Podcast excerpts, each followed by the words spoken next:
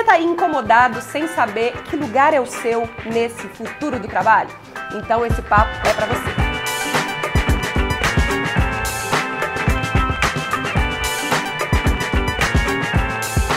Bem relax, bem descontraído. Você tá na canetinha? Eu fico, eu fico segurando. Ah, olha. de ficar.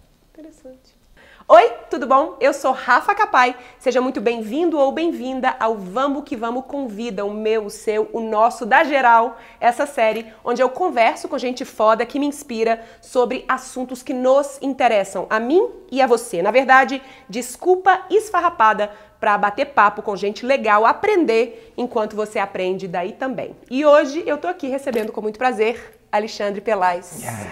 Obrigada pela presença. Nada, imagina, prazer Tava estar aqui. doida pra bater esse papo com você faz tempo, né? E eu quero que você comece se apresentando. Legal, o que te bem. trouxe aqui? Ó, vamos lá. Trouxe foi esse convite maravilhoso, né? Essa conexão boa que a gente vai fazendo. Bom, eu sou Alexandre Pelais. Você quer que eu fale pra cá? Quer que eu fale pra lá? Pra onde quiser? Fique. você se sentir à pra, vontade. pra, pra ti? Então fala pra ti. Bom, eu vim pra cá é, bater um papo contigo a partir dessas minhas ideias loucas sobre o mundo do trabalho, né? Você trabalhando bastante ativamente aí com a criatividade. Eu venho de uma carreira bem tradicional no mundo quadrado, hierárquico, tradição da geração X de procurar um emprego e tal. E em algum momento no meio do caminho eu mudei tudo e quis achar um novo significado para o trabalho, desvincular realmente o que era emprego de trabalho. Fui pesquisar um pouco sobre modelos de gestão, sobre a relação do ser humano com a sua capacidade produtiva e aí fui me apaixonando cada vez mais, entendendo o que, que tinha escondido no meio desse caminho do trabalho, que tem a grana, tem o social e também tem o individual e a gente acaba misturando tudo e pensando só na grana. Então o meu esforço hoje é tentar quebrar um pouquinho essas amarras e levar bem essa ideia da diferenciação, né? Do papel do trabalho para o indivíduo, para seu reforço psicológico, para o seu autoconhecimento, sua identidade, o social para a gente como grupo, seja dentro de uma organização, seja numa rede, seja como for, e sim o financeiro que a gente sempre precisa e o econômico também. Não querendo mostrar qual é mais importante um do que o outro, não, isso vai ser uma escolha meio individual, mas deixando claro que a gente precisa se preocupar com os três. Então eu gosto muito de fazer provocações um pouco ácidas com relação ao que a gente fala do mundo do trabalho versus o que a gente faz no mundo do trabalho, o quanto a gente fala que é consequência e o quanto a gente, na verdade, pode ser causa, e brincando um pouco com esse jogo aí de luz e sombra no mundo do trabalho. Mas como é que esse tema veio a te interessar? Assim, você, às vezes eu tendo a achar que a gente tem pequenas pistas daquilo que nos move quando a gente é mais jovem. De alguma forma, esses temas, essas ideias te chamavam a atenção antigamente? Chamavam, chamavam. E acho bem legal você colocar isso, que depois que você vai se aprofundando, você fala, olha, eu fiz aquilo lá 20 anos atrás e fazia sentido. Então eu sempre era um cara que ficava atento à turma do café. Então, o que, que as pessoas estão falando? Por que as pessoas reclamam tanto dos seus trabalhos durante o café, mas elas acabam não performando, né? É, vira meio um paradoxo. Eu venho e reclamo de um monte de coisas e na hora que eu sento na minha cadeira eu faço aquelas coisas que eu reclamei que alguém fazia. E eu ficava meio intrigado um pouco com isso. Eu tinha uma. É, venho de uma família humilde em que a regra era, ó, cala a boca e rema. Para dar certo, você tem que seguir, você tem que ser disciplinado. Então eu olhava com esse olhar amoroso, com um certo julgamento, assim, de por que, que as pessoas fazem A e, fazem, e falam, é, falam A e fazem B, mas eu ficava curioso de por que, que o trabalho é um lugar de sofrimento.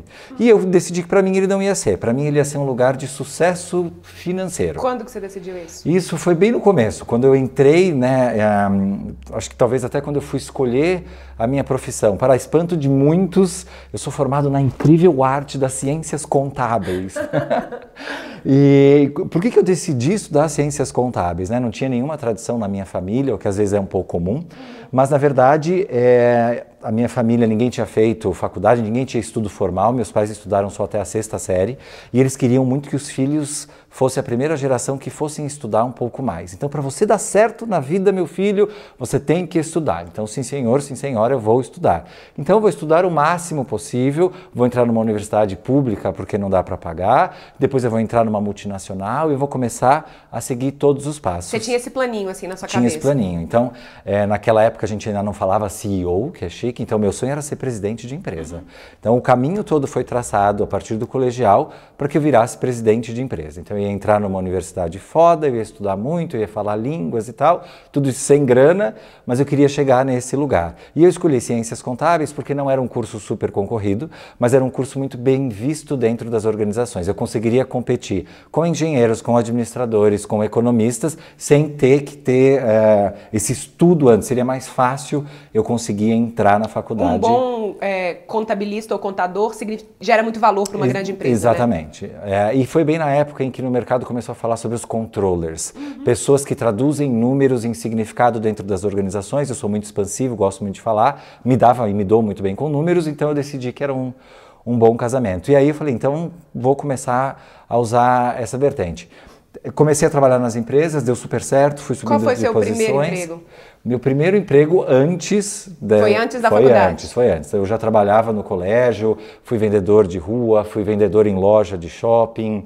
É, e aí já comecei a ver as amarguras do mundo do trabalho. Eu lembro que uma vez roubaram, eu vendia curso de inglês na Avenida Paulista. Pegando as pessoas na rua e assim, oi, você fala inglês, pega os dados, né? Fazendo um um CRM na rua. Um lead capture. Isso, exatamente. catando lead na Avenida Paulista. E, e eu lembro que meu chefe roubava parte dos meus leads. Ai. E aí, quando eu descobri, eu devia ter, sei lá, 16, 17 anos, eu quebrei, né? Assim, né? Comecei a chorar. Eu falei, não é possível, como é que isso acontece?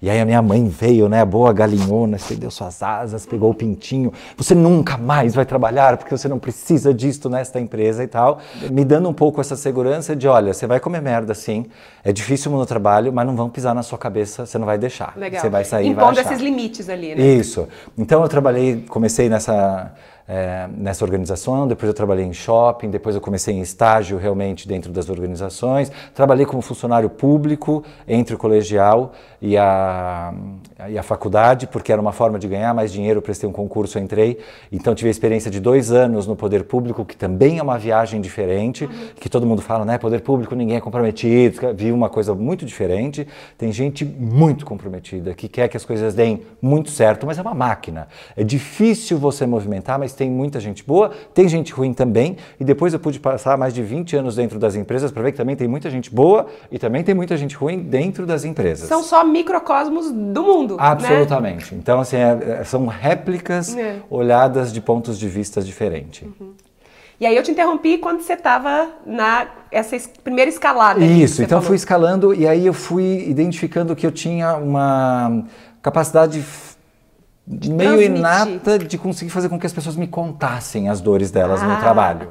E eu ela, não, então isso não funciona, então por que a gente não tenta isso? Então era meio que um coaching, né, é, muito cedo, né? Olha, a gente pode tentar por aqui, pode tentar por ali, mas sempre acolhendo muito essa dor, mas falando, gente, aqui também é um lugar de realização. O trabalho sempre enxerguei como uma forma de reforço, sempre fui muito bem realizado por meio do que eu produzia, mas tinha que produzir. Então tinha essa parte do esforço e depois ficar feliz com a entrega do esforço. Descolado um pouco de, ah, mas e seu chefe viu que o trabalho é bom ou não é bom? eu dei o meu melhor, eu, eu, eu reconheci isso, se eu reconheci, está tudo bem. Ah, mas aí você não recebeu aquela promoção. Olha, fiquei puto, talvez eu até mude de emprego, né? Mudei muito de emprego muitas vezes. Algumas vezes consigo ver hoje com clareza de que eu tomei uma decisão acertada, mas uma delas para mim foi bem marcante. Eu trabalhava numa determinada empresa, muito conhecida pelos seus programas de trainee, de gerentes e tal, e eu não era trainee, eu era um analista sênior e que comecei a me desenvolver, então eu já estaria talvez na escala hierárquica acima de um trainee, mas existia a tal lenda da empresa de que trainee vira gerente. Então todo mundo começava a me passar passar nessa tal escada e eu chiliquei e falei, meu, que porra é essa? Peraí, né? Como é que esses caras estão me passando? Eu tenho que ser gerente, não sei o quê. E a pessoa falou, não, você não está pronto. E eu fiquei puto, saí, fui para o mercado. E olhando hoje eu não estava pronto mesmo. Hum. Né? É, mas a movimentação foi ótima, porque aí eu saí e fui me fazer ficar pronto em outro lugar. Então tinha um pouco dessa é, revolta juvenil, mas sempre focado assim, eu vou provar que vai dar certo e fui escalando dentro das organizações, sempre conseguindo é, ter esse papel de liderança informal em determinados momentos. Depois, conforme vai subindo na escala organizacional, vira formal, você começa a ter seus times de verdade uhum. e começa a liderar e vai amplificando essa tua responsabilidade. Mas eu percebi num determinado momento que o foco era sempre em mim.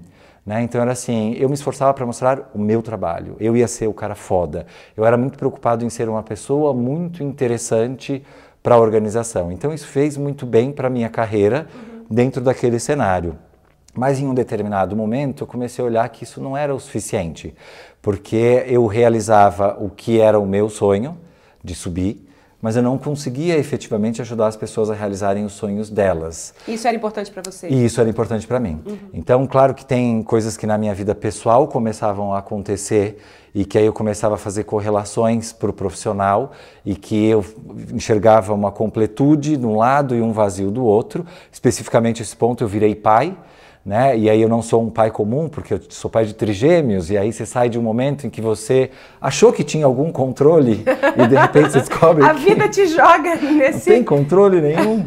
E aí eu comecei a perceber que na verdade, quando eu virei pai, eu me tornei realmente esse líder interessado. Então eu comecei a desapegar um pouco, tirar um pouco, né, as máscaras do ego e falar não, eu quero que você seja o seu melhor.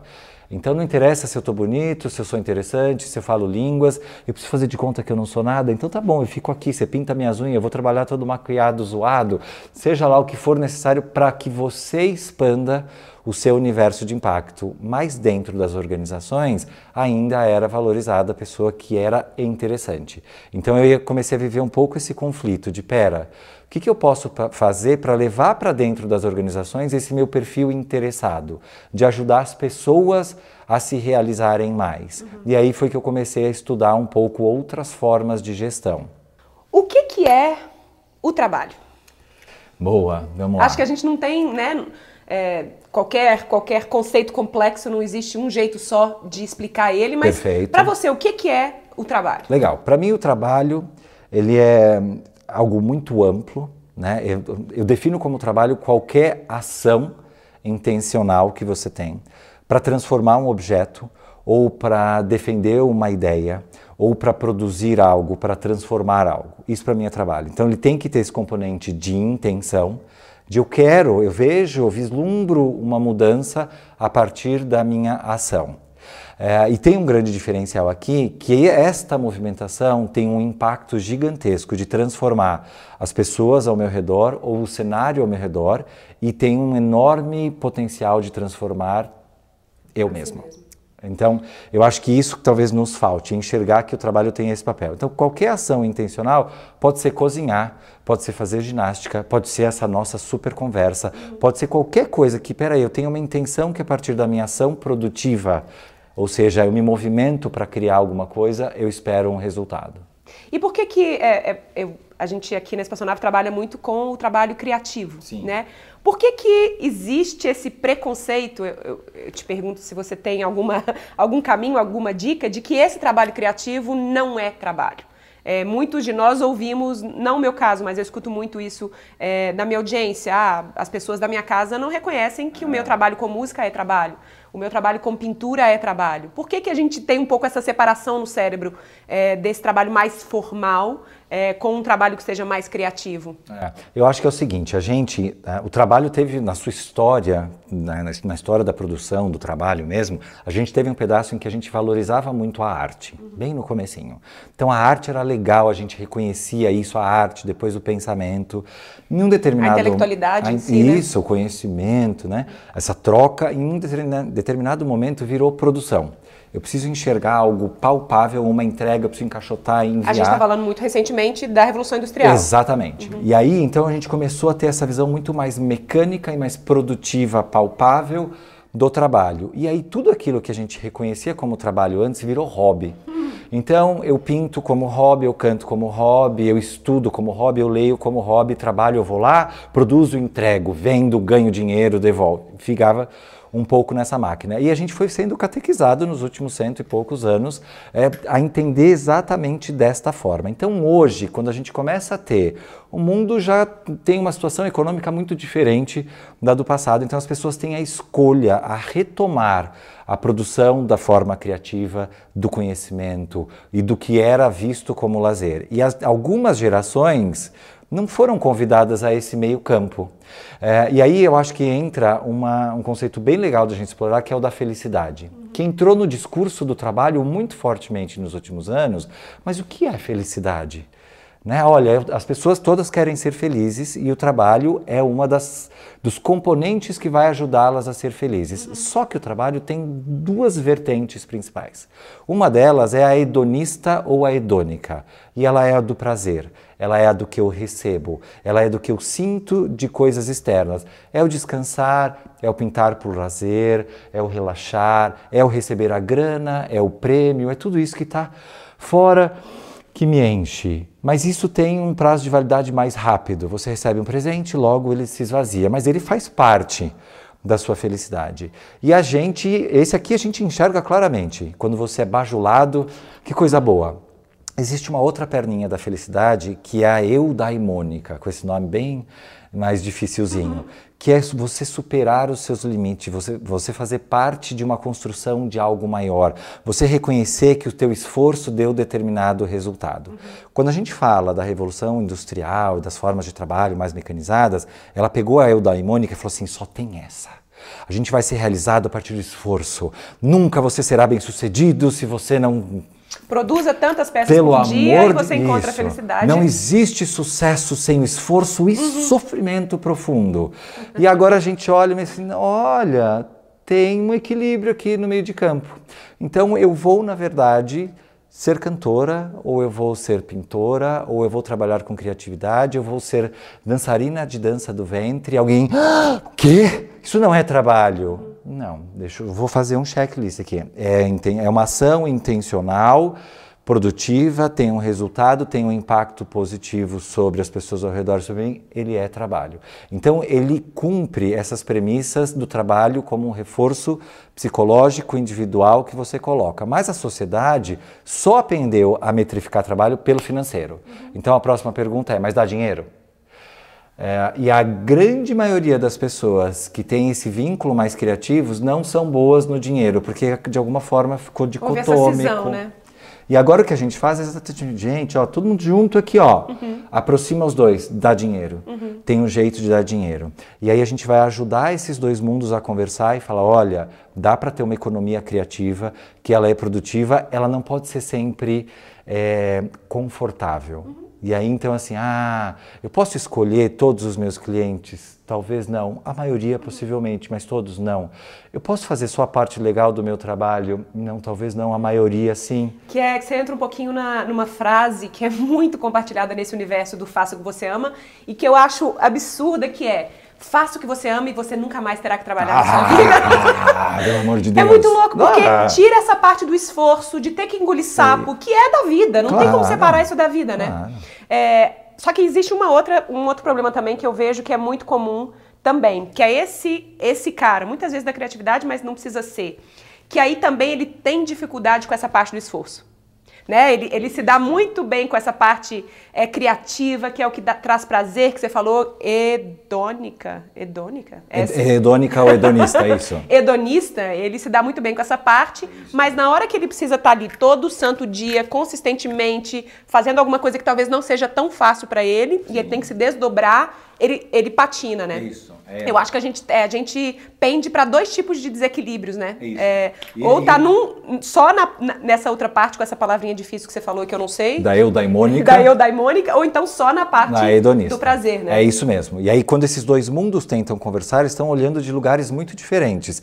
E os dois precisavam mesmo se aproximar, porque quem só vive da eudaimônica precisa receber um pouquinho mais de prazer, precisa se dar este direito. E quem está só na hedonista precisa conhecer o eudaimônica, porque senão não vai puxar o seu potencial máximo. Não tem transformação. Isto. Uhum. Então eu preciso ter um incômodo, eu preciso ter um desconforto. A metáfora que eu gosto de usar é: se você pegar um maratonista no meio da maratona, ele está cansado. E aí você fala assim: nossa, por que, você resolveu fazer isso? Faz 20 quilômetros, você está correndo sem parar, minha coisa chata. Vamos tomar um chopp, não é? Vamos. E a pessoa vai dizer: ah, realmente, toda vez que eu estou aqui nesse meio não faz nenhum sentido para mim, nossa senhora, tal. Porque ele está naquele meio, talvez a hedonista comece a parecer interessante para ele. Porque ele fala: ah, acho que agora eu mereço uma massagem nos pés. Mas se você conversa com ele próximo do fim, e aí? Tá valendo a pena? Ele, pra caralho! Pelo amor de Deus, não me atrapalha! Eu vou superar os meus limites! E quando você conversa depois que ele fez, você não tira dele uhum. essa realização de forma nenhuma. Então, se eu flertar demais com o prazer, com o conforto, eu nunca vou conhecer o que eu poderia ter atingido de verdade. Uhum. E aí é a minha provocação agora, assim, o mundo precisa desse seu melhor trabalho. O seu melhor trabalho vai te tirar um pouquinho da zona de conforto e isso não é ruim. Uhum. Então, tudo bem, a gente vai achar um equilíbrio, não pode ser todo dia sábado, não, mas também não é todo dia quarta-feira. Vamos achar um meio do caminho onde tudo isso se encontra. Então a gente precisa conseguir ajudar quem trabalha demais, quem acha que o trabalho é, só realmente faz sentido quando tem sofrimento. Uhum que isso é uma bobagem. E quem acha que o trabalho é só prazer e faça o que você ama e nunca terá que trabalhar, isso é uma grande bobagem. Uhum. Né? É uma construção conjunta. E o nosso corpo é um grande exemplo. Né? Que você fala assim, ah, eu não sou obrigado a participar de reunião chata. E talvez você seja. Uhum. Se você quiser atingir um determinado objetivo, talvez você seja. Ai, mas aí as pessoas não têm controle sobre a sua própria carreira e sobre tudo que elas vão fazer a gente não tem controle sobre o nosso corpo.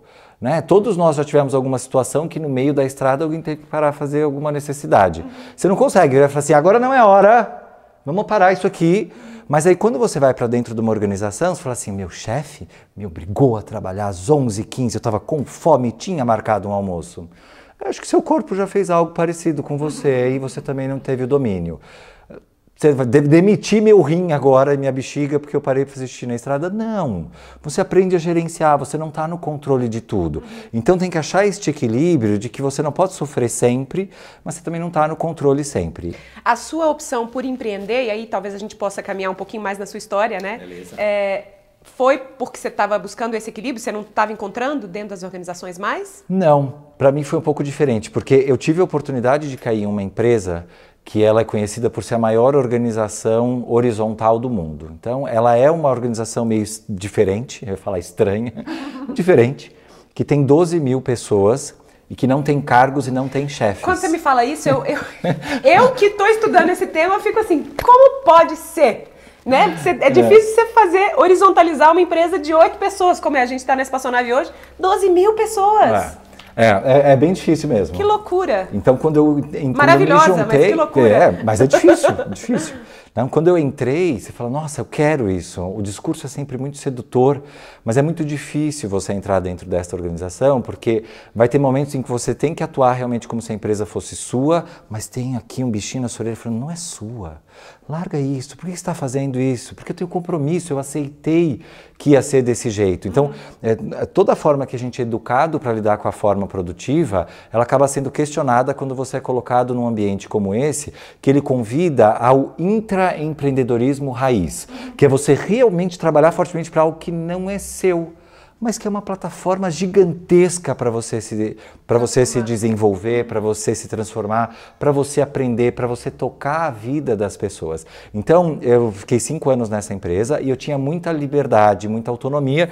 Eu não sabia quem pagava a conta de luz, eu não sabia quem pagava o aluguel, estava ótimo.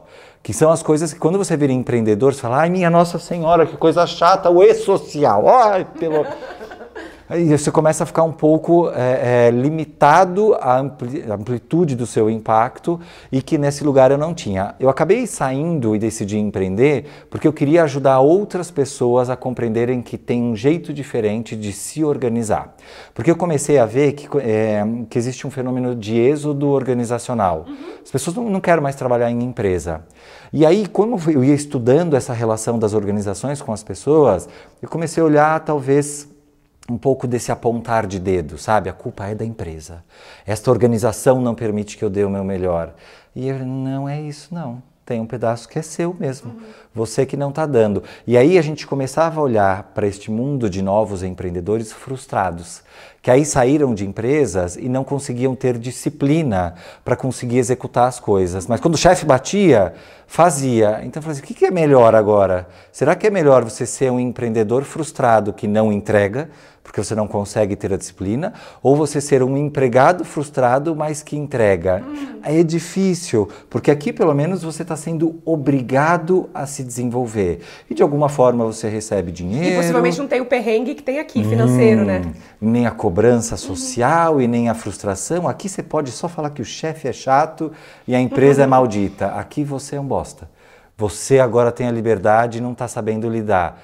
O que, que a gente tem para aprender desses dois mundos. E aí foi quando eu decidi sair e fui a, abrir a Xbox como uma consultoria para ajudar pessoas e organizações a terem uma relação com menos ruído e com mais sucesso, mostrando que assim não tem um discurso certo, uhum. né? Este universo não está bem formado, nem este. Vamos conversar e vamos criar estes novos combinados. E aí eu fui pesquisar empresas que tivessem modelos de gestão diferentes, é, porque poxa, se tem uma empresa no mundo que tem este modelo e funciona super bem, fatura mais de 3 bilhões, nunca deu prejuízo em mais de 60 anos de história, a gente devia contar isso para mais pessoas. Então esse foi um pouco o meu desafio. Deixa eu ver o que mais tem rolando por aí que a gente pode contar para essas pessoas fazerem dar certo. Quero que a gente entre agora no assunto da gestão horizontal, é, porque eu sei que interessa muita gente é, da minha audiência. É, mas antes eu queria que talvez você seja o cara para falar um pouco mais disso, assim, de que existe amor ao trabalho dentro de uma organização. Existe. Né?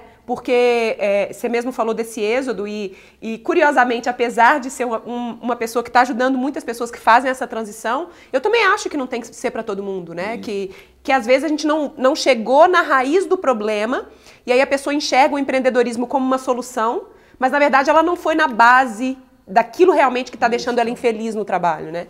É, eu queria que você falasse um pouco disso, assim, como é que a gente consegue, para quem está ouvindo a gente, mesmo dentro de uma organização, eu estou infeliz agora, como é que eu posso tentar ser feliz nesse universo que eu já estou, sabe? É, como é que eu posso aos poucos ressignificar o meu trabalho, a minha contribuição para essa empresa, o meu desenvolvimento pessoal dentro de, dessa organização? Isso, não, excelente. acho que é um ponto muito importante mesmo de a gente provocar. Acho que o primeiro desafio para uma pessoa que faz essa pergunta, né? Gente, não estou feliz no meu trabalho, queria sair, queria empreender. Qual é o significado do trabalho? Por que você trabalha? É, e as pessoas vão tentar dar uma floreada e vão provocar no começo para contar uma resposta um pouco mais pomposa, né? Mas a gente vai acabar chegando na grana. É, e legal, e além da grana? Se você não precisasse do dinheiro, para que você ia trabalhar? E as pessoas vão falar de novo algo que elas acham que os outros querem ouvir. Ah, eu ia fazer trabalho voluntário, ajudar as pessoas. É, eu até entendo que faz parte da natureza humana a realização a partir da, da, contribuição social, de ajudar outras pessoas, mas está longe de ser só isso. O trabalho tem um pedaço individual de reforço psicológico que a gente precisa visitar. Então, que caixinha, em que caixinha você guardou o trabalho na sua vida? Como é que você se sente quando alguém reconhece a qualidade do seu trabalho? Ou quando você descobre que é capaz de fazer algo que você não sabia que é capaz. Então as pessoas precisam enxergar estas caixinhas e conseguir levá-las para dentro do seu trabalho, para dentro deste seu emprego, uhum. né? para dentro deste pedaço formal de, de trabalho. Né? O emprego é isso, ele é uma das formas de formalização dessa relação de trabalho. É, se a pessoa conseguir fazer essa provocação e enxergar que é, talvez eu não tenha visto isso, Talvez eu possa conversar com outras pessoas sobre isso, talvez eu possa conversar com o meu chefe sobre isso, talvez eu possa perguntar para ele se ele entende sobre isso. Porque a gente é, enxerga sempre a partir da nossa percepção e ela se tornou a nossa verdade, e talvez ela seja a nossa verdade, mas tem a nossa. Né? Tem a minha verdade, tem a sua e tem a verdade que está solta por aqui, que qualquer um que enxergar vai criar uma nova. Então a gente precisa colocar essa aqui de lado um pouquinho Deixa eu visitar a sua, deixa eu visitar a dos outros e conseguir enxergar. Hoje as empresas estão com muito espaço para que a gente possa conversar. Então existe um movimento de vulnerabilização dos trabalhadores e de vulnerabilização dos líderes. O que é muito difícil para o líder é que quando ele se coloca, e para uma, uma líder, é que quando ele ou ela se colocam nesse lugar de vulnerabilização, eles acham que eles vão perder o status e o dinheiro. Então é meio assim, ai, se eu começar a falar que eu não sei, alguém vai pegar o meu cargo e vai mandar embora. Não existe mais isso. Ai, meu Deus, as empresas agora viraram. Mas já existia. Já ex existiu. Uhum. É, algumas empresas existem. Então, não é assim, né? Não vamos ser polianas. não, teve lugar que se você não cagasse, vomitasse uma resposta, seria mandado embora. Então, os líderes foram treinados para dar uma resposta. Qualquer, qualquer pergunta que você fizer, o cara vai responder. Então, agora a gente pode falar assim: é, eu me sinto um pouco frustrado porque sempre que eu compartilho com você um problema, você me dar uma resposta. E na verdade eu queria que você me ajudasse a construir um caminho de resposta. Porque senão eu me frustro e aí eu acho que eu sou braço e eu não sou cérebro e eu queria ser mais cérebro. Puta que conversa legal, porque aí você convida o teu líder ou a tua líder e fala assim: "Ah, é verdade também não aguento mais fazer de conta que eu sei tudo e toda hora eu preciso vomitar uma resposta que às vezes eu não sei e acho que você sabe até melhor. Então vamos começar a achar uma nova dinâmica de como a gente compartilha mais problemas e mais desafios para que mais pessoas possam pegar e trazer sugestões de desafios, porque para o nível de complexidade que a gente tem hoje, se a gente tiver só uma pessoa dando as respostas, não vai dar certo. E as empresas já sacaram isso. E aí tem outro problema para as empresas. As pessoas brilhantes, criativas, que vão realmente mudar o futuro, não querem mais conversar com as empresas. Uhum. Só que aí, ah, é legal, então entendi, eu vou empreender e aí uma empresa vai me contratar. Ela vai, só que sabe qual é o ciclo de pagamento de uma empresa? 60 dias. É, você não vai conseguir fazer um acordo comercial ainda com ela. Uhum. Ah, e aí, depois que você fizer um negócio com essa empresa, ela vai se apaixonar por você e você vai virar um empregado dela com um vínculo. PJ. É, não, é, não é isso que vai rolar. Uhum. Então a gente precisa mexer nessa dinâmica. A minha provocação para quem está insatisfeito dentro de uma empresa é enxerga qual é o seu papel dentro desta empresa. O que é que você fez para essa relação virar de emprego? Uhum. Uma troca mecanizada, previsível, simplista, em que você vai lá, faz de conta que trabalha durante várias horas, trabalha efetivamente por algumas e está esperando o salário pingar no fim do mês. Nem você está perto da sua zona máxima de, de entrega e nem a empresa está perto da zona máxima do que ela poderia te incentivar. Não está ganha-ganha para nenhum dos dois. Revisita essa relação, aproveita a empresa como uma plataforma. Para mim, a melhor definição de empresa ou de organização é como uma plataforma para que você seja foda. Chega lá, começa a olhar ao redor, eu posso ajudar aqui, eu posso ajudar ali, eu posso ajudar aqui, aqui, aqui, aqui, aqui. Olha as pessoas mais bem-sucedidas dentro das empresas e veja como elas se caracterizam por isso. Elas enxergam oportunidades para que elas se desenvolvam ajudando a, de projetos a organização. Internos, né? É muito legal isso, porque é muito parecido com o sistema é, que a gente usa nesse espaçonave, que muita gente usa para criar um negócio, que é onde existe a interseção daquilo que gera valor para o indivíduo com aquilo que gera valor para a sua audiência, com o seu público, alvo, com o seu cliente. É, se você encontra a interseção entre aquilo que é legal você fazer e você, é, né, você se sente motivado, desafiado a fazer e o seu cliente também entende que aquilo é legal. No emprego, talvez seja a mesma coisa, né? claro. né? Como é que eu gero valor para mim mesmo, para o meu desenvolvimento e ao mesmo tempo para essa organização que eu estou nela agora? A relação de emprego ela acaba sendo é, muito parecida com uma relação de parental, de pais e filhos, porque é, depois que a gente atinge uma determinada idade, passa aquela revolta que você tinha com os pais e tal, você fala assim, nossa, eu comecei a entender o que eles estavam falando, né? Não é que eles são tão loucos, mas a gente colocou essa super hierarquia dos pais super-heróis e dos filhos coitadinhos que terceirizam todos os problemas. Dentro da empresa a gente faz a mesma coisa. Então a gente replica o modelo com os nossos chefes e as nossas chefes de pai e mãe. E aí eu me coloco no lugar de vítima. Você tem que resolver os meus problemas. E eles não estão preparados para resolver os problemas, assim como os pais também não estavam. Mesma coisa que a gente faz com o governo. Opa, né? exatamente, mesma coisa. Então a gente agora tem que avançar um pouquinho e tem agora tem, talvez tenha um movimento de dor de crescimento, uhum. Né? Porque a gente ficou pequenininho tanto tempo e agora a gente precisa estressar e crescer. E quando a gente fala de empresas horizontais, onde a gente vai começar a abordar um pouco mais agora, a gente não está falando que não tem hierarquia.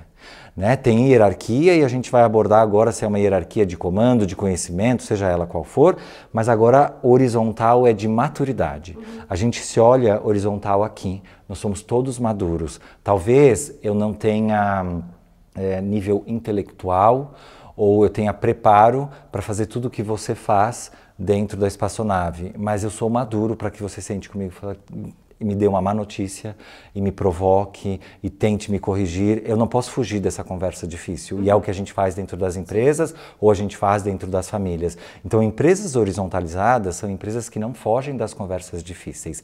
E aí a gente precisa de seres humanos maduros. Dói dentro dessas empresas. Por isso, quando eu fui trabalhar naquela empresa, na entrevista antes de começar, a pessoa já me falou: espere um choque cultural de pelo menos 18 meses porque vai doer para você é, é, se estabilizar nessa nova forma. E quando ele falou, eu falei, imagina, vou, em dois meses eu vou entender. Foram 18 meses mesmo. Porque aí a leitura que a gente tem de uma empresa horizontal é que todo mundo manda, é uma grande democracia. E aí, de repente, você começa a ouvir uns nãos dentro da empresa, você fala, é, mas ela era horizontal, essa pessoa aqui está mandando eu fazer uma coisa porque ela tem 20 anos a mais de experiência, ela sabe o que ela está fazendo e talvez a hierarquia que mande nesta relação é uma hierarquia baseada em conhecimento. A decisão vai ser tomada navegando pela rede com o suporte da pessoa que tem mais conhecimento sobre aquele assunto. Uhum. Às vezes vai ser uma pessoa que tem 20 anos de carreira a mais, às vezes vai ser o que seria um estagiário em outra empresa. Isso quer dizer que eu tenho uma flexibilidade mas que não é que não tem uma hierarquia. Sim. Tem. E liderança. E liderança, né? uma, sempre. Uma liderança, não sei se existe um nome para isso, mas uma liderança que, que vá... É, vai que passear seja rotativa, rotativa isto, né? É. Tá, então, é, quando eu descobri esse conceito, já, já tivemos papos sobre isso, você isso. teve a oportunidade de palestrar sobre esse tema no Galáxia, é, no Galáxia Live, e quando eu encontrei esse tema, eu falei, caramba, é, eu fugia do crescimento como o diabo foge da cruz. não quero uma empresa grande, eu tinha sonhos da minha empresa. Liderar, não quero, não liderar. quero liderar, não quero ter, ter que ter conversas difíceis. É, a, na minha desculpa, eu estava numa fase pessoal difícil também, então eu estava querendo preservar o mínimo de energia que eu tinha ali, né, para viver. Mas de alguma forma eu estava evitando crescer e evitando é, impactar mais gente e impactar o meu próprio desenvolvimento, porque eu estava com medo desse crescimento e estava com medo de ter uma empresa. Hum. E eu sei que é um medo muito Como... compartilhado de empreendedores é. criativos, que é com quem a gente está conversando prioritariamente aqui. É, então, o que, que é esse conceito de gestão horizontal? Se a gente pudesse, para a gente dar uma baseada inicial. Legal. Então, acho que a primeira coisa, pegar o gancho aí do que você falou, é, primeiro, a gente não pode ter medo de ter empresa, né? Se não é pecado, tá tudo bem. É, quer chamar de organização, quer chamar de rede, chame do que você quiser. Né? Eu chamo de organização porque aí a gente tem essa liberdade de ser algo bem corporate ou de algo mais flexível. Mas o fato é, um dos, dos impactos do trabalho ele é social das pessoas que se relacionam com você, que têm um interesse em comum e que são impactadas a partir da sua entrega do trabalho. A gente não pode fugir desse compromisso. E quando a gente pensa de não vou liderar, não vou fazer, eu, eu fujo desse compromisso e eu deixo de maximizar o meu impacto.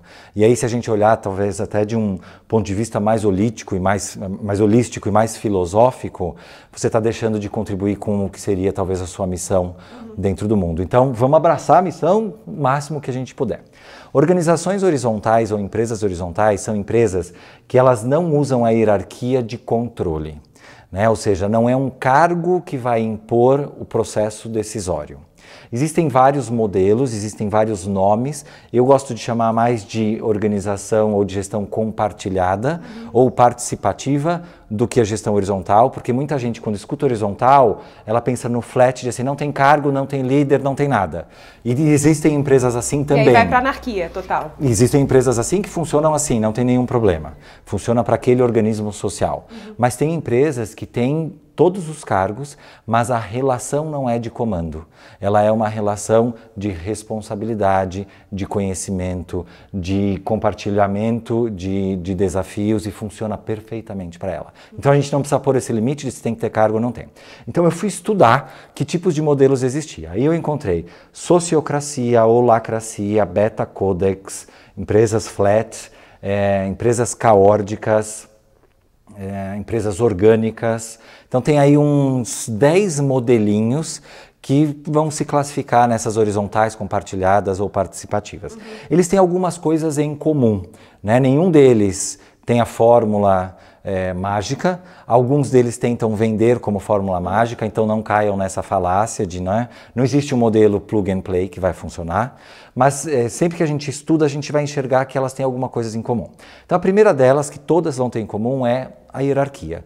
Todas vão revisitar o papel da hierarquia. Algumas vão tirar completamente, outras vão criar mecanismos de reconhecer a, a hierarquia de uma forma mais rotativa, mas vai ter que ter alguma forma de liderança liderança, mas não vai poder ser a hierarquia de controle e de poder. Tá. Ela pode ser uma hierarquia de estrutura que me ajude a enxergar mais ou menos onde é que está essa divisão de papéis e responsabilidades. Exatamente. Eu preciso de alguém que esteja olhando aquele assunto. Não quer dizer que ela vai tomar todas as decisões sobre aquele assunto e tal, porque senão a gente fica em algum lugar entre o cachorro de dois donos e o cachorro abandonado, uhum. né? E no final ele morre de fome do mesmo jeito. Então a gente precisa conseguir fazer um método dessa hierarquia funcionar.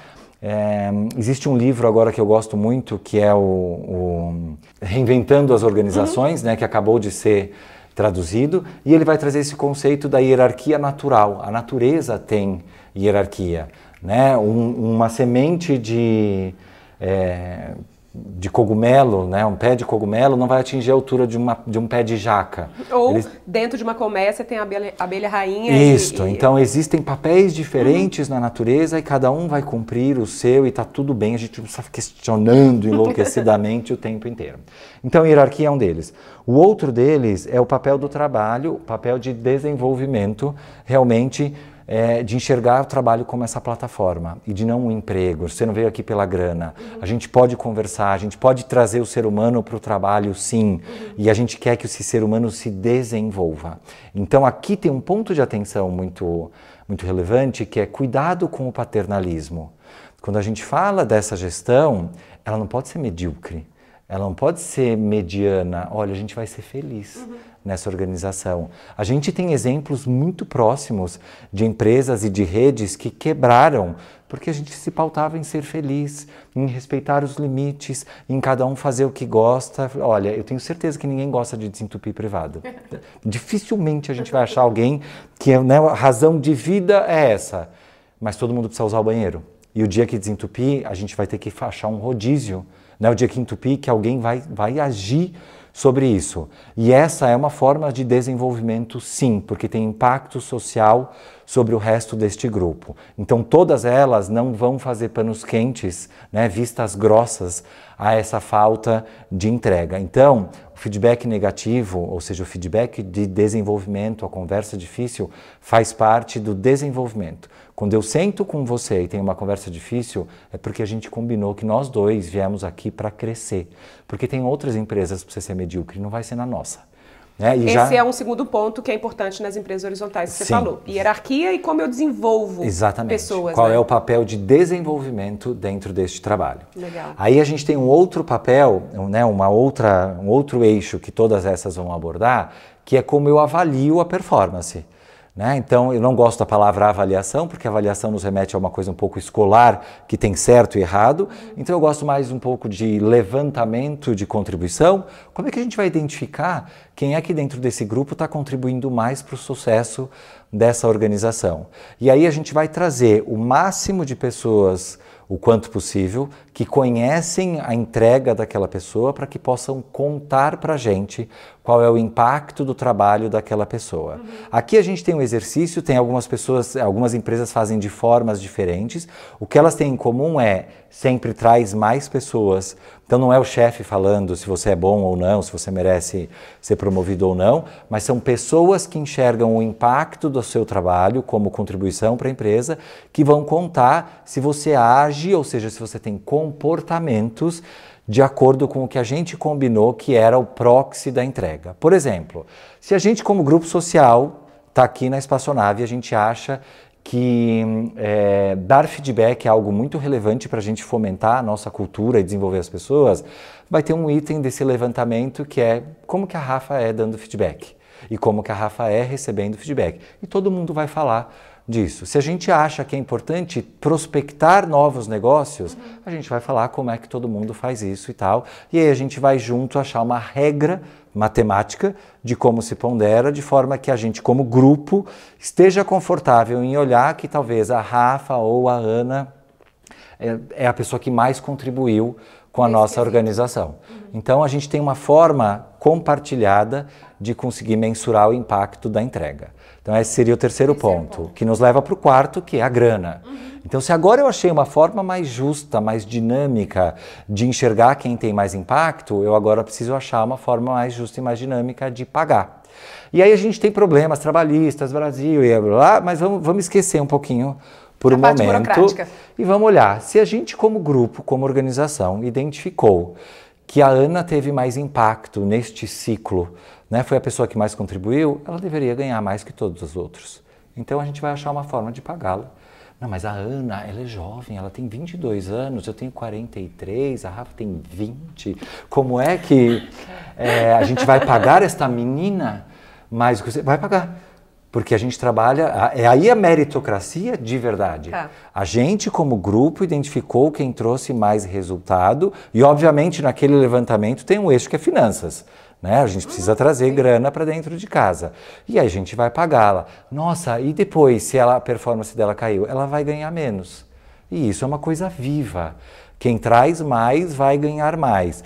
É claro que, pô, mas a gente está inserido num mercado, não posso fazer de conta que eu estou numa tribo, né? Então, não, legal, olha, é, imagine que a gente tem um chão que é o mercado. Então eu vou ser externamente competitivo, porque eu quero que as pessoas que estejam aqui vejam que aqui faz parte deste grande mercado, não é pior do que o mercado, mas aqui dentro tem que ser internamente justo. Quem contribui mais ganha mais. Compensação segue a contribuição. Então essa é uma outra uma outra vertente dessa dessa galera. E falta uma? Você tinha me falado cinco, eu não Vamos sei. lá, foi a hierarquia. Hierarquia, desenvolvimento, conversas difíceis é desenvolvimento? É junto? Isso, aí fa- faltou não. E aí faltou a tomada de decisão. Tomada de decisão. né? Então, tomada de decisão dentro dessas empresas não vai ser feita pela hierarquia, não vai ser feita por votação, ela vai ser feita por algum sistema que faça sentido para aquele núcleo. Então, eu gosto muito, para determinados momentos, do estilo de, de decisão da gestão sociocrática, né, da sociocracia.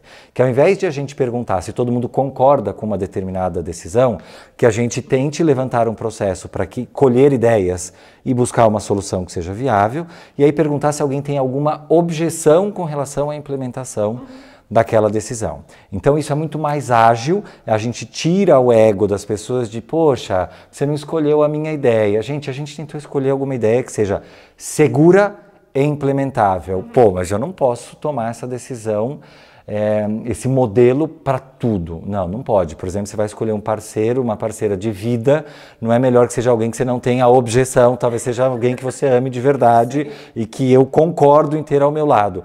Mas puta, olha quanto tempo a gente perde, por exemplo, se tivesse um vazamento e a gente precisasse trocar o revestimento dessa parede. Dentro de uma empresa, você ia marcar uma reunião com o gerente de facilities, eu de marketing, eu financeiro, para falar, vamos analisar a parede. Ah, e aí uma reunião, mas olha, a gente esqueceu de chamar o cara da engenharia. Ah, ao invés de pegar e falar assim, vai gente, quais são as opções? Ou a gente põe de novo o tijolo, ou a gente aproveita e põe papel de parede, ou a gente põe espelho, mas se pôr espelho quando gravar vai pegar a câmera. Vai gente, quais são as ideias? Tem cinco. São todas seguras e implementáveis? Cabe no budget? Cabe no sei o quê? Rafa, neste momento você foi nomeada para para pegar uma ideia e A defender. maior entendedora de paredes aqui nesse momento vai ser você. Pronto, gente, eu defendo como não é algo super relevante para o nosso negócio que a gente simplesmente agora é, corrija e coloque o mesmo revestimento. Tudo Legal. bem? Alguém tem alguma objeção? E aí a gente pergunta individualmente para as pessoas. Tá. né? Então, você tem alguma objeção com relação a essa ideia? Ai, eu acho que o espelho ia ficar tão mais legal. Isso não é uma objeção, isso é uma preferência. E se a gente olhar o dia a dia das organizações, é baseado em discussões e tomadas de decisão de preferência. É ego, é a disputa. Eu queria tanto que você gostasse da minha ideia. Gente, a gente está aqui para algo bem maior que a sua ideia. A gente quer arrumar a parede, fazer o videozinho aqui, vamos tocar a paulada aqui. Então, essas empresas entendem isso. Tomada de decisão não é uma briga de ego, ela é resolver um problema e ir para o próximo desafio. Então, ela tem que ser bastante mais ágil. Hum, Legal. Quem está assistindo a gente está talvez nesse, es- nesse espaço aí de crescimento é, e está falando qual, qual que seria um primeiro passo para eu começar a tentar entender desses modelos todos ou desse mix and match de possíveis modelos, o que fazer dentro da minha organização? Tá. É, o que, que seria um primeiro passo? Talvez conversar com as pessoas dentro da organização? O que, que você sugere? Eu, eu acho é, bem engraçado que a gente sempre pula as etapas óbvias. Né? Então é assim, ah, eu, tô, tenho, eu tenho aqui um negócio, mas as pessoas não estão respondendo do jeito que eu esperava. Blá, blá. É, a gente precisa sentar realmente com todas as pessoas e tentar alinhar o que, que a gente entende que é este negócio. Né? Qual é o propósito de existência desse, desse negócio? não é a missão, não precisa ser nada super é, é, corporativo e careta. Mas, gente, para que, que existe isso? Existe um impacto que a gente quer levar de alguma forma. Vamos ver se a gente tem a mesma compreensão. Essa primeira conversa já vai levantar algumas bandeirinhas de falar: nossa, a gente não tinha a mesma visão. E aí a gente vai alinhar.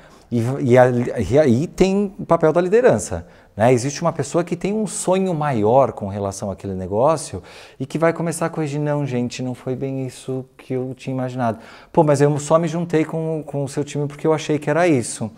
Hum, vamos achar se tem um meio em comum aqui e se não tiver, talvez a gente vá se separar uhum. e tudo bem.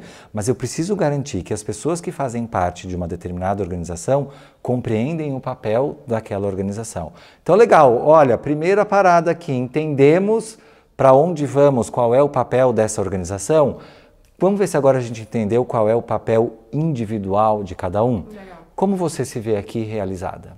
Ah, eu sou assim, eu, eu sou a parte criativa, eu faço marketing, eu crio conteúdo, eu faço isso legal. Mas eu também preciso que você faça a gestão dos e-mails, a resposta burocrática, pagar o IPVA da casa, tá, não sei o quê. Pode ser? Uhum. Alinhar esta, não é uma descrição de cargo, tá?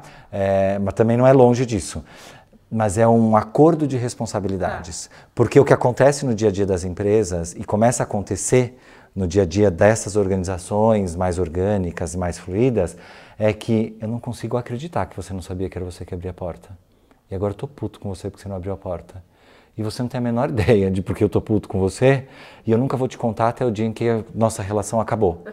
E a gente tem que sentar no momento zero e já alinhar e falar assim: olha, eu preciso que você faça isso, tudo bem? Pode anotar.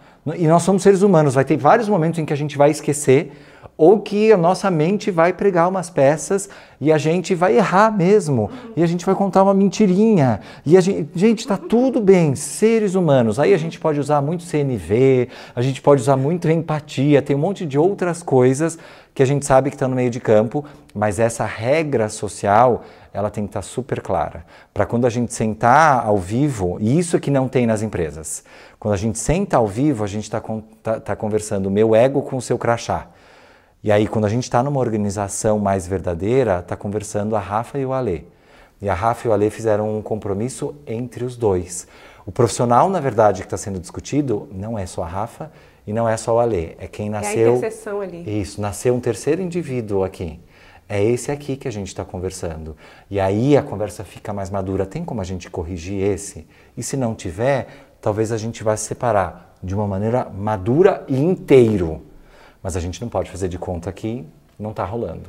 Massa. Para a gente começar a encerrar aqui, eu adoraria te ouvir falar é, sobre um tema que eu tenho pesquisado ainda de forma pouco aprofundada, mas que tem me chamado a atenção, né? A história é, da automação do mundo, dos espaços de trabalho diminuindo, porque a gente vai ter muita, muito robô fazendo o trabalho de humanos, e aí o que, que sobra de trabalho para os indivíduos e mais do que isso, assim, a, a, sugestão de muitos pesquisadores de que a gente tivesse um salário universal. Né? Então, é, eu vou receber dois mil reais, três mil reais para viver. Eu não preciso trabalhar, mas porque não tem trabalho para todo mundo, o governo ou o que quer que seja, é, um fundo, não, não, se sabe ainda né, exatamente como é que isso aconte aconteceria para as pessoas que estão sugerindo isso. A gente tem um salário, né, um universal. Bolsa Família, um isso salário aí. universal para todo mundo, porque não vai ter trabalho. Trabalho vai ter, talvez não tenha emprego, né? Isso. Queria te ouvir falar sobre isso, assim, para onde a gente está indo, é. sabe? Acho que essa questão é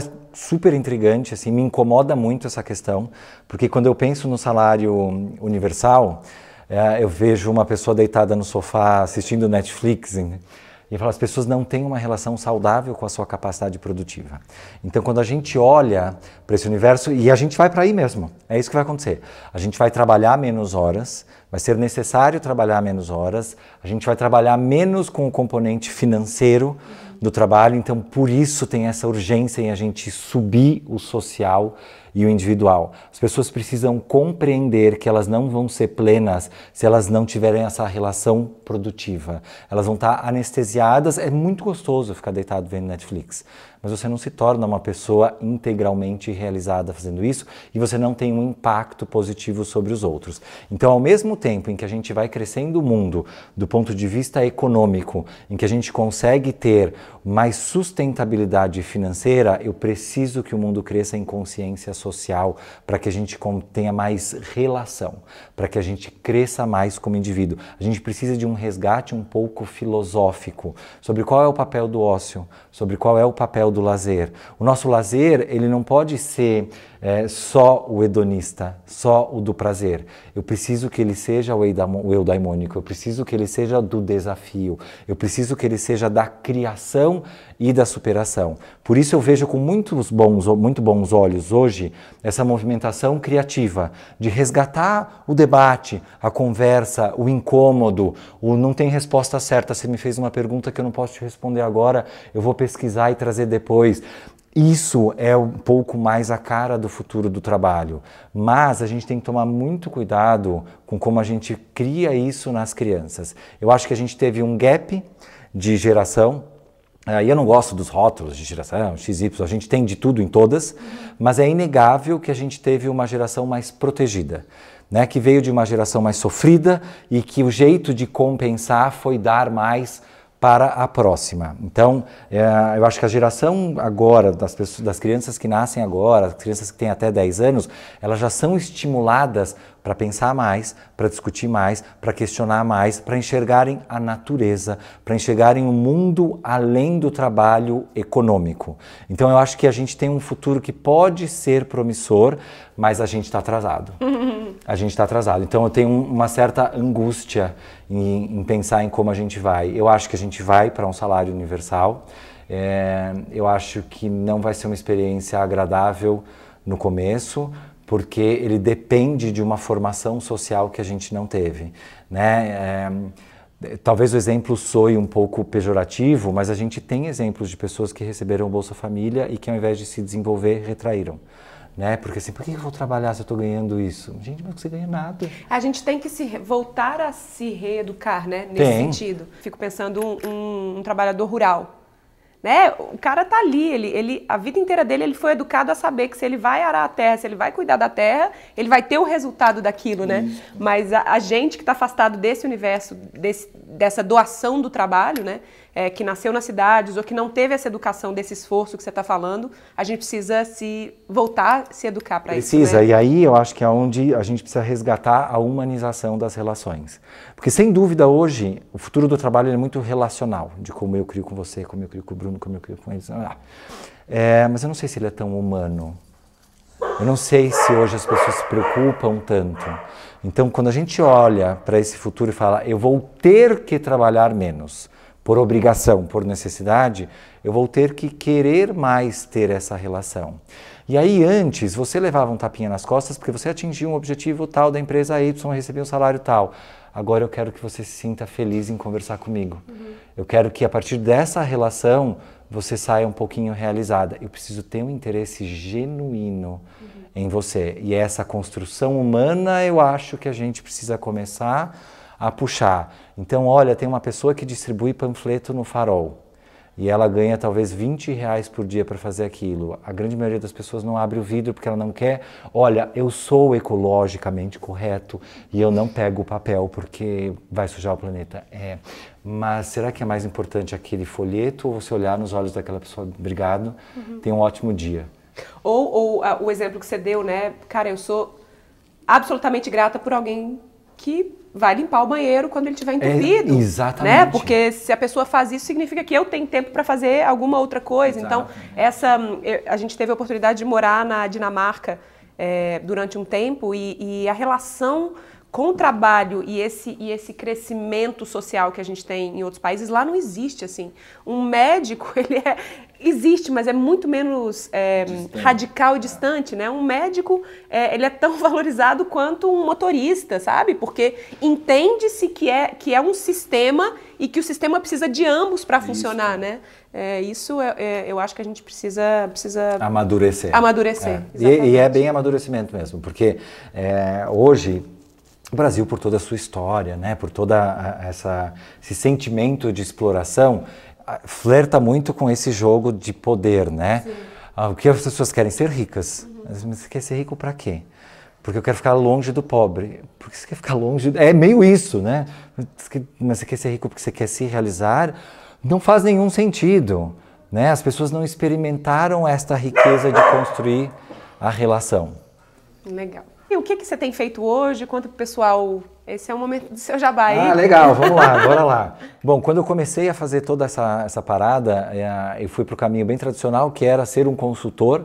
E aí o que eu descobri é que, na verdade, o consultor é o nome de um empregado que não tem vínculo empregatício, você continua trabalhando para uma empresa, então eu acabava ficando muito preso em algumas organizações e não deu muito certo. Então hoje o que eu faço, basicamente, são palestras levando esses conceitos, né, essa, essa nova visão, esse novo significado do trabalho para dentro das organizações, fazendo meio que esse aquecimento e trazendo luzes diferentes para essa discussão, para que então possa ter essa conversa ou de um planejamento estratégico ou de uma sessão de feedback, enfim, fazendo esse aquecimento é, ou conversando com líderes em organizações mais quadradas mesmo e tentando levá-los para esse futuro da liderança. Qual é esse novo papel da liderança?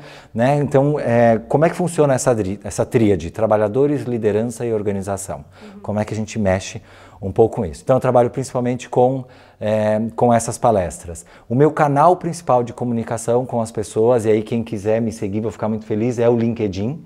Então, se for lá no LinkedIn, Alexandre Pelais, clica em seguir.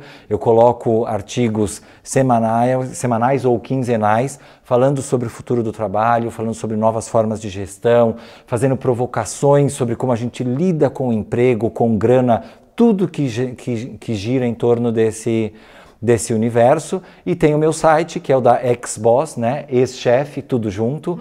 E a ideia é conseguir ajudar as pessoas a lidarem melhor com a sua autonomia de verdade dentro e fora do trabalho, porque acho que como você fez essa provocação muito boa, o trabalho ele começa a sair do ambiente organizacional, produtivo, financeiro, e eu preciso lidar bem com essa capacidade produtiva. Então a ideia do ex-boss é você não vai ter nenhum chefe de verdade, né? Você vai ser o seu chefe. O que, que a gente precisa desenvolver uhum. para isso? Né? Que estrutura psicológica e social a gente vai fazer e organizacional no vínculo com a organização. Então também vou ficar bem feliz de recebê-los por lá. Obrigadíssimo. Foi Nada, que obrigado, ficava mais obrigado, três obrigado. horas aqui Eu também adoro falar, né? Estou aqui duas pessoas que gostam de falar. Eu gosto de falar, mas eu acho que eu sou mais mineirinha. É, eu fico nós tá ouvindo Ouvindo, é. Ah. Obrigada. Que bom, mas viu? foi um prazer, muito, muito obrigado. Muito obrigado a todos vocês que assistiram. É um prazer estar aqui, eu adoro o teu público, foi demais participar do Galáxia Live, porque são pessoas que têm é, uma ansiedade, uma vontade muito grande de produzir e que às vezes é, não estão encontrando o caminho. Sim. E é aquela pessoa que às vezes só, só precisa de pequenas faíscas, sabe? Assim, você já é um bujão de gás, né? Começa a soltar aí que eu vou só jogar Gostei. faísca e vai vir uma grande explosão muito positiva. E a gente precisa desse mundo conversando de uma maneira produtiva, com qualidade, com uma forma saudável financeira, isso é o sucesso desse empreendedorismo criativo. Obrigada. Então, torço muito por você, por todos vocês e tenho certeza que essa parceria vai longe. Eu também, e foi, foi uma grande faísca, tenho certeza. Esse foi o VQV Convida. E se você não curtiu ainda, essa é a hora que você curte para mostrar para mim, para Alexandre, que você gostou e espalhar para sua galera, mandar para aquele seu amigo que está lá dentro da organização, está trabalhando no emprego e aí não sabe se casa ou se separa, se fica ou se vai empreender, está ainda incomodado com o seu papel no mundo do trabalho. É isso né? aí. E assina também a minha mensagem de bordo, que é por lá só que eu compartilho por e-mail, coisas que eu não conto por aqui, mas só quem fica sabendo é quem tá lá. Beleza? Um beijo, câmbio, desligo. Valeu! Quer decolar sua ideia e transformar paixão e talento em negócio? Então fica de olho porque a nova turma do programa online Decola Lab começa em breve. Para ser avisado em primeira mão, acesse www.decolalab.com.br. Te vejo lá!